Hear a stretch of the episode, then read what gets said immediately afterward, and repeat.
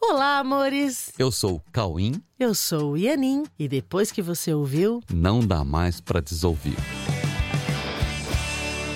olá, meus amores! Oi, tudo bem com vocês? Tudo bem, gente? Galera, vocês sempre nos perguntam, sempre nos pedem, né? Questionam assim, ó, como que eu posso saber se eu tô recebendo orientação de Deus? Como que eu posso, né, desenvolver o meu contato com Deus?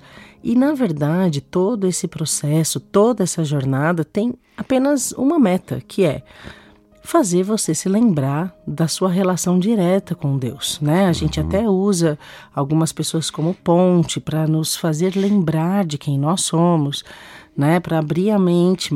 Porém, a meta é você se lembrar do seu relacionamento com Deus e desse contato que cada um tem com Deus, né? Ou que nós temos com Deus, já que nós somos o mesmo.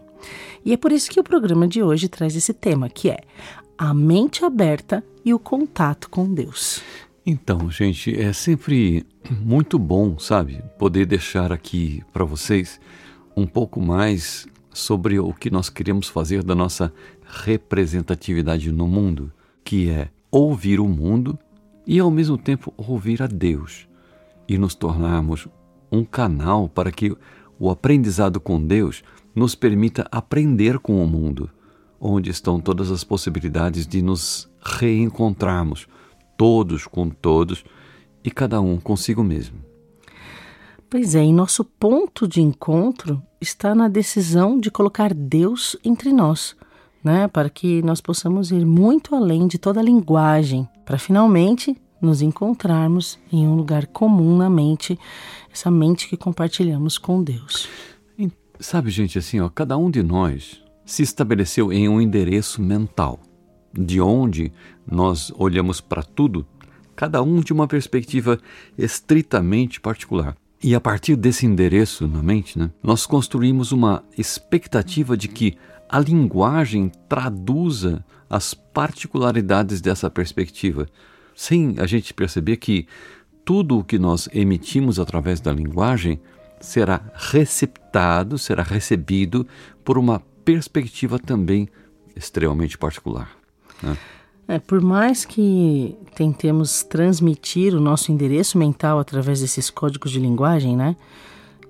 De conversas, enfim, eles não traduzirão o nosso endereço e nem a nossa perspectiva que foi formatada e emitida a partir da nossa mentalidade. Isso não é possível. Não é possível pela complexidade de elementos que compuseram a nossa forma de perceber e de significar tudo. Né? Então, por isso é muito difícil transmitir através da linguagem um endereço mental ou uma mentalidade ou um jeito de pensar. É muito difícil mesmo.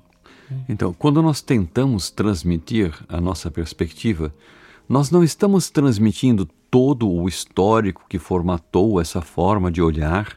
E quem percebe aquilo que a gente está tentando passar, quem está percebendo, quem está recebendo, também faz a leitura a partir da sua própria estrutura de percepção. Afinal, essa, pessoa também está tentando transmitir a, o sistema dela, né? E essa estrutura, a partir da qual ela está recebendo as coisas, também foi montada a partir do seu próprio histórico particular, que gera uma outra perspectiva sobre aquilo que está sendo, que está participando de uma tentativa de comunicação, né? A pessoa recebe uma coisa a partir de tudo que ela pensa da perspectiva dela, que foi construída num histórico dela. E ela interpreta tudo a partir desse histórico. Sim. E quem transmitiu alguma coisa, transmitiu a partir do histórico pessoal. outro histórico. De outro histórico, né? Por isso que é muito difícil transmitir isso, né? Aham. Essa comunicação é muito difícil. As perspectivas individuais não permitem que qualquer coisa seja vista pela mesma ótica entre emissor e receptor. Não tem como. Se quisermos resolver isso, nós temos que trazer Deus para todos os nossos relacionamentos, né? Para que possa haver uma tipo uma tradução simultânea entre todas as diferentes perspectivas.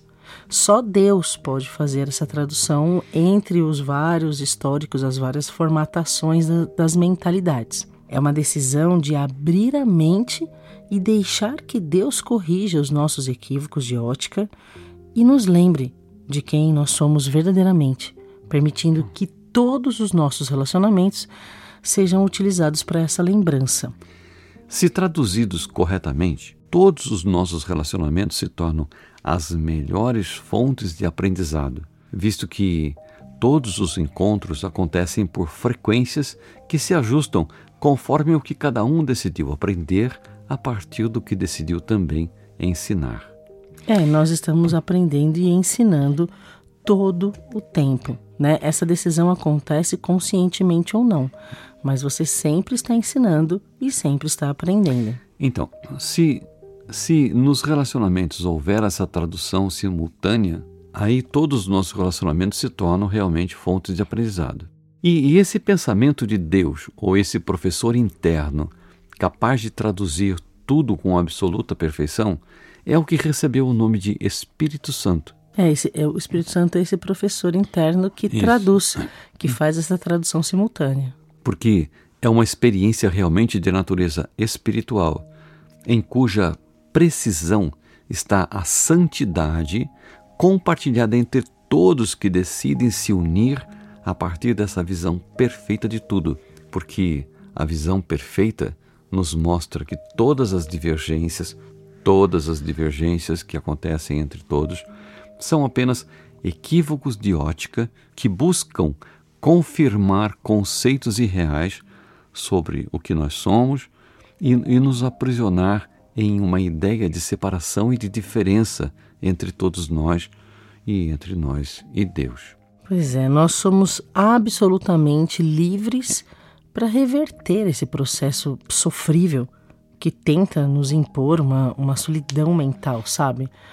Porque no final, cada um vive na sua própria solidão mental, né? fazendo com que cada um de nós fique isolado em sua própria mentalidade individual, tentando estabelecer metas, também individuais, que se conflitam entre si, né? gerando disputa, gerando medo.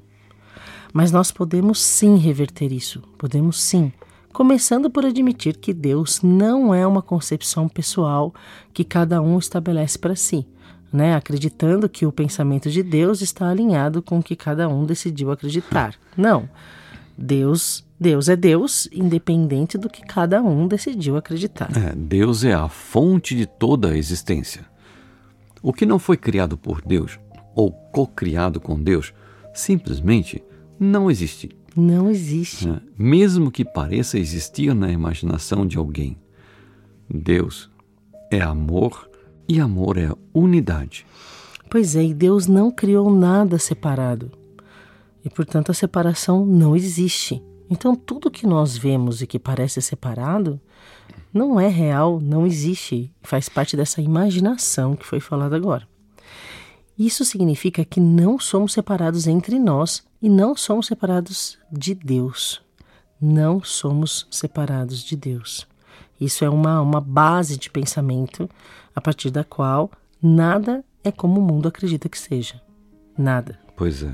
Se nada é separado, então por que é que nós estamos vendo assim? Ou por que estamos vendo um mundo de imagens separadas entre si?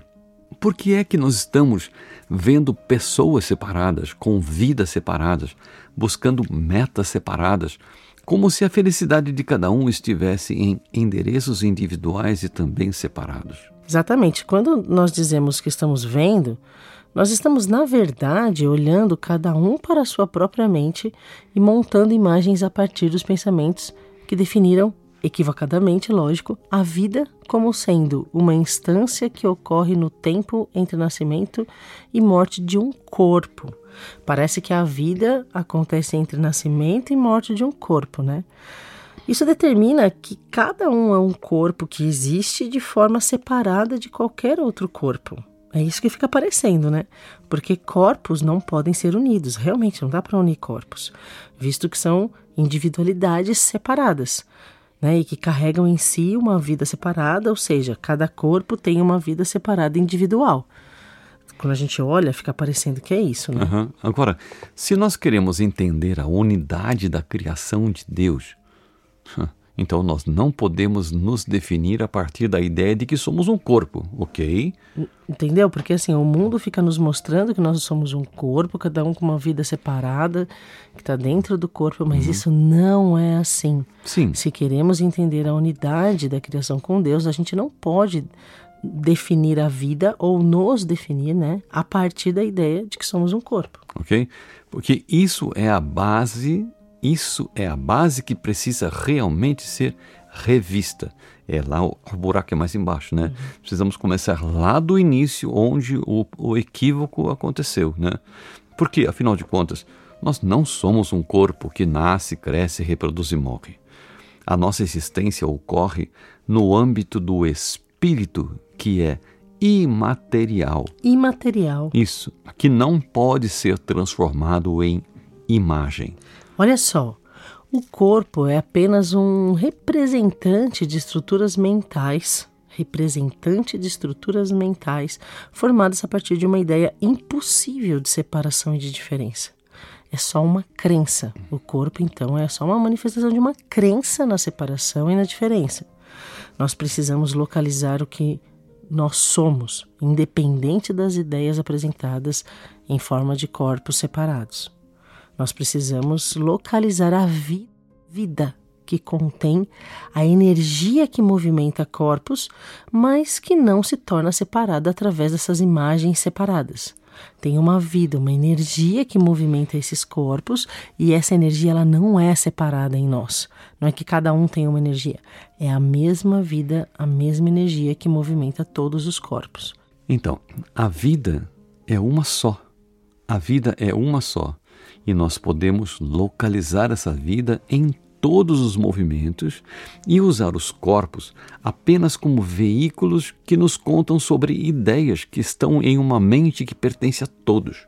É uma única mente que pode se lembrar que é uma somente com pensamentos de separação que não separam a mente, mas apenas adormecem a mente e desviam o foco da unidade com Deus em cuja realidade nós compartilhamos uma única existência feita de amor. Amor.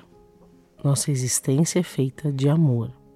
E se nós conseguirmos admitir que corpos não nos separam, aí sim nós podemos perguntar a Deus como podemos nos comunicar através deles, através dos corpos, para eliminar essas ideias de separação e podermos juntos eliminar essas perspectivas solitárias que tentam colocar o medo no lugar do amor.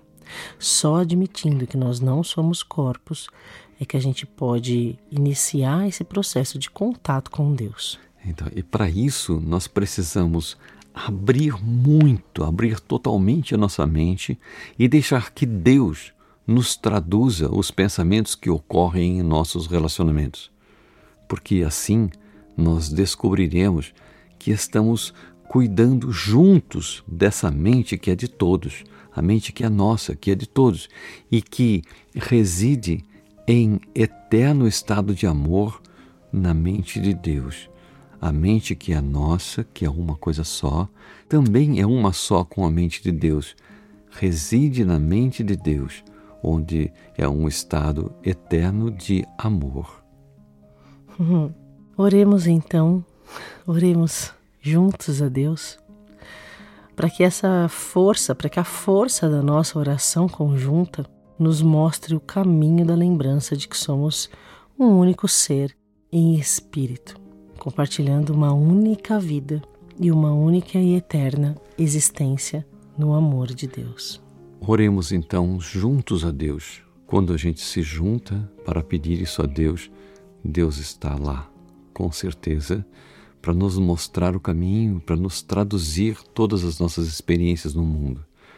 Oremos então em unidade a Deus, para que todas essas correções se façam e para que a gente se lembre que somos todos uma coisa só, somos uma unidade em espírito entre todos e com Deus. Ok? Amém. Amém. Amém. Então, uma que boa semana. nessa sensação de é. unidade. Então, tenha uma ótima semana. Fiquem com Deus. E para saber das atividades da Coexiste, entra no site coexiste.com.br. Tá bom? Tem muita coisa para a gente fazer juntos ali. Exatamente. Tá bom? Um beijo. Um beijo no coração. Fiquem com Deus.